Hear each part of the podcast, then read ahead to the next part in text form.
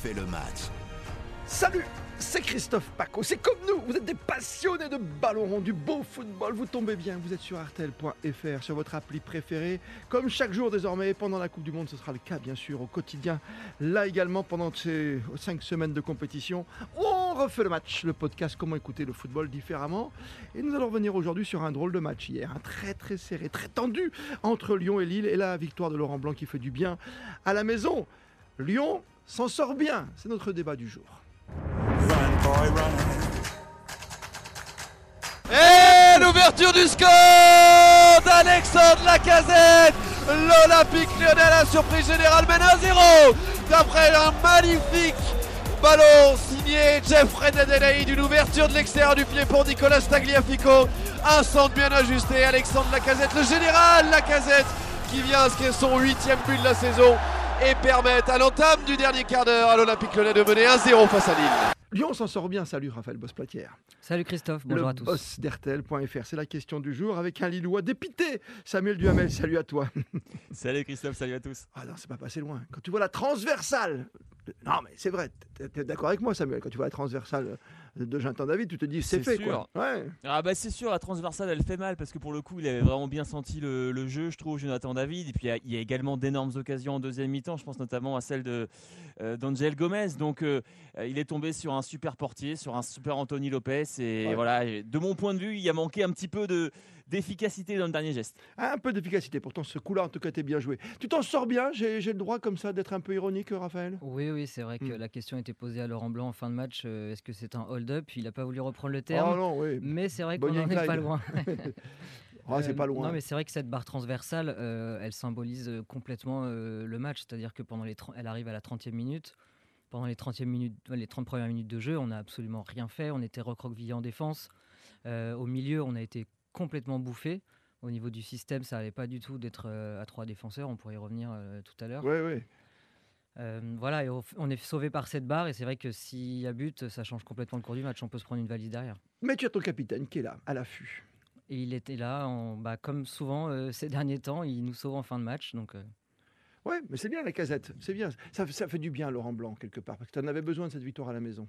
Oui, et puis enfin, c'est vraiment ce qu'il apporte depuis le, le début, Laurent Blanc, c'est de redonner confiance aux joueurs, de ne pas baisser la tête, de, de, cour- de se courber, de, de courber le dos, d'attendre que ça passe et de finalement euh, ramener les trois points quand même. Ouais, il était patient, c'est vrai. Côté Lillois, c'est un petit coup d'arrêt, parce que c'était vraiment bien ce que faisaient les Lillois depuis un petit moment, ce que font les Lillois en tout cas.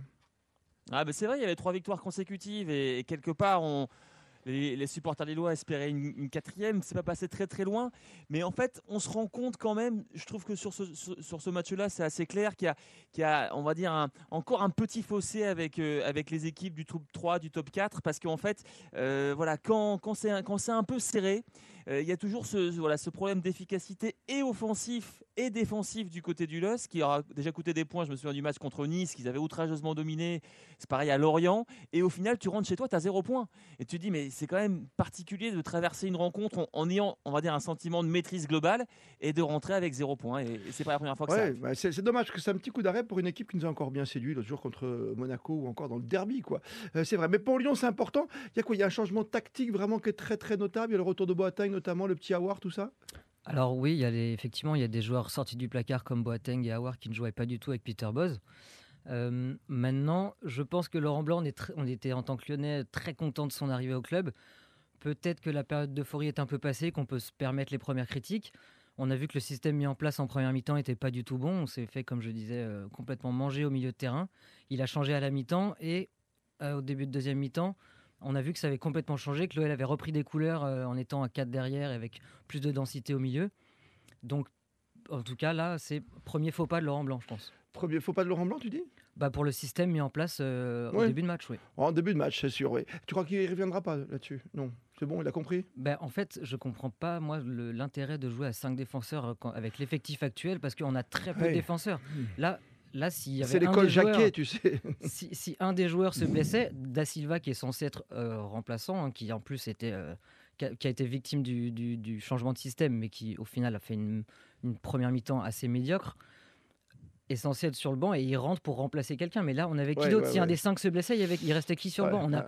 on a un effectif qui est très déséquilibré avec énormément de milieux et d'attaquants et très peu de défenseurs, donc on va pas en mettre 5 sur le terrain.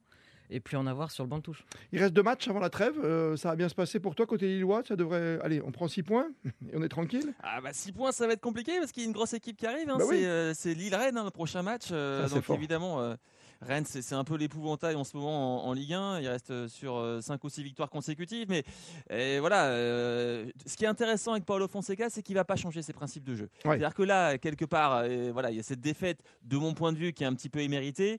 Il pourrait se dire voilà on va un peu comme Laurent Blanc d'ailleurs on va essayer de, de, de consolider un peu le milieu de terrain. C'est pas sa philosophie. Sa philosophie, c'est d'aller toujours vers l'avant. Et c'est pour ça que moi, je suis absolument ravi de pouvoir euh, me projeter sur ce Lille-Rennes parce que je sais qu'on va avoir un match euh, avec euh, deux équipes qui, qui vont être très offensives qui vont envoyer beaucoup de jeux. Donc ça, ça va être un match top. Et puis le dernier match, c'est- c'est c'est un match contre Angers qui paraît plus abordable, mais évidemment, attention, une étape Oui. à la fois. Oui, c'est c'est plus facile en ce moment pour Angers, qui est en bas de tableau, bien sûr. Mais c'est vrai que le match de Rennes, au moins, tu vois, t'auras- voilà, tu sais ce que c'est d'avoir joué à Rennes, toi, en tout cas, Raphaël. Ouais, bah oui, oui, on s'en souvient bien. ouais. Non, non, mais en plus, avec les anciens Lyonnais, tu vois, tu sais, tu Mais connais. C'était un, super match. Euh, L'OL Ouais, c'est avait très très bien joué, il avait pas démérité, mais était tombé face à une équipe de Rennes. euh, J'ai envie de dire que pour Lille, tu vas savoir comme ça, Samuel, quoi, avec ce match-là.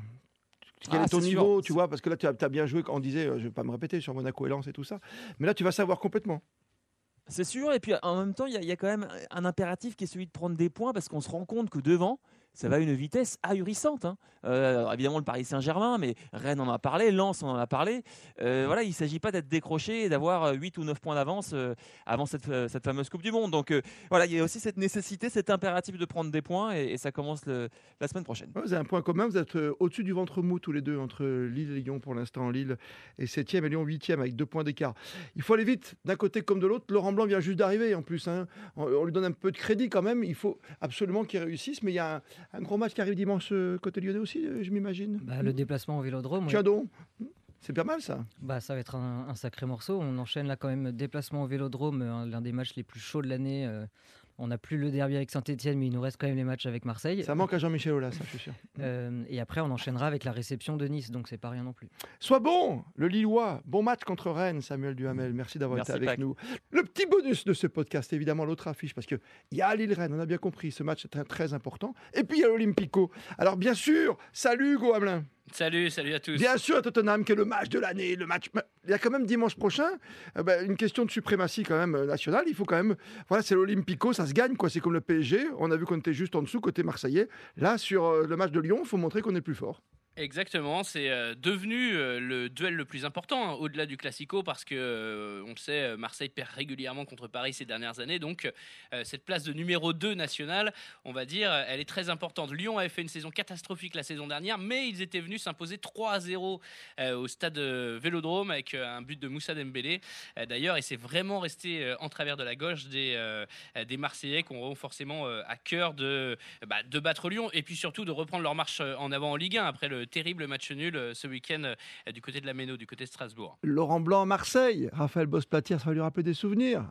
Ouais, bah, À ton coach. On, on arrive avec des arguments quand même, donc euh, J'adore, j'adore. ça va, ça va- Non, mais je pense que ça va être vraiment un, un très beau match parce que c'est deux équipes qui peuvent se disputer la deuxième place. Théoriquement, j'entends bien sûr, hein, on en est loin euh, pour ce qui est de l'OL euh, au niveau du classement, mais en tout cas, euh, voilà, ça va être un, un très grand match, je pense. Un très grand match que vous pourrez suivre sur la grande radio, bien sûr, en intégralité, comme tous les dimanches soirs.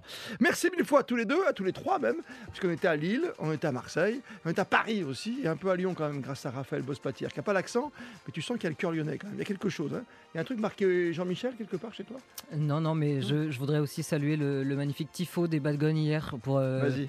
Pour le, le- le ballon d'or de Benzema. C'est pas mal, le petit. Eh oui, quand même. Il a mis du temps à l'avoir, ce ballon d'or. Il ne faut pas l'oublier. Merci à tous. Rendez-vous sur le site rtl.fr pour découvrir d'autres podcasts, Coupe du Monde ou Ligue des Champions. Merci à tous.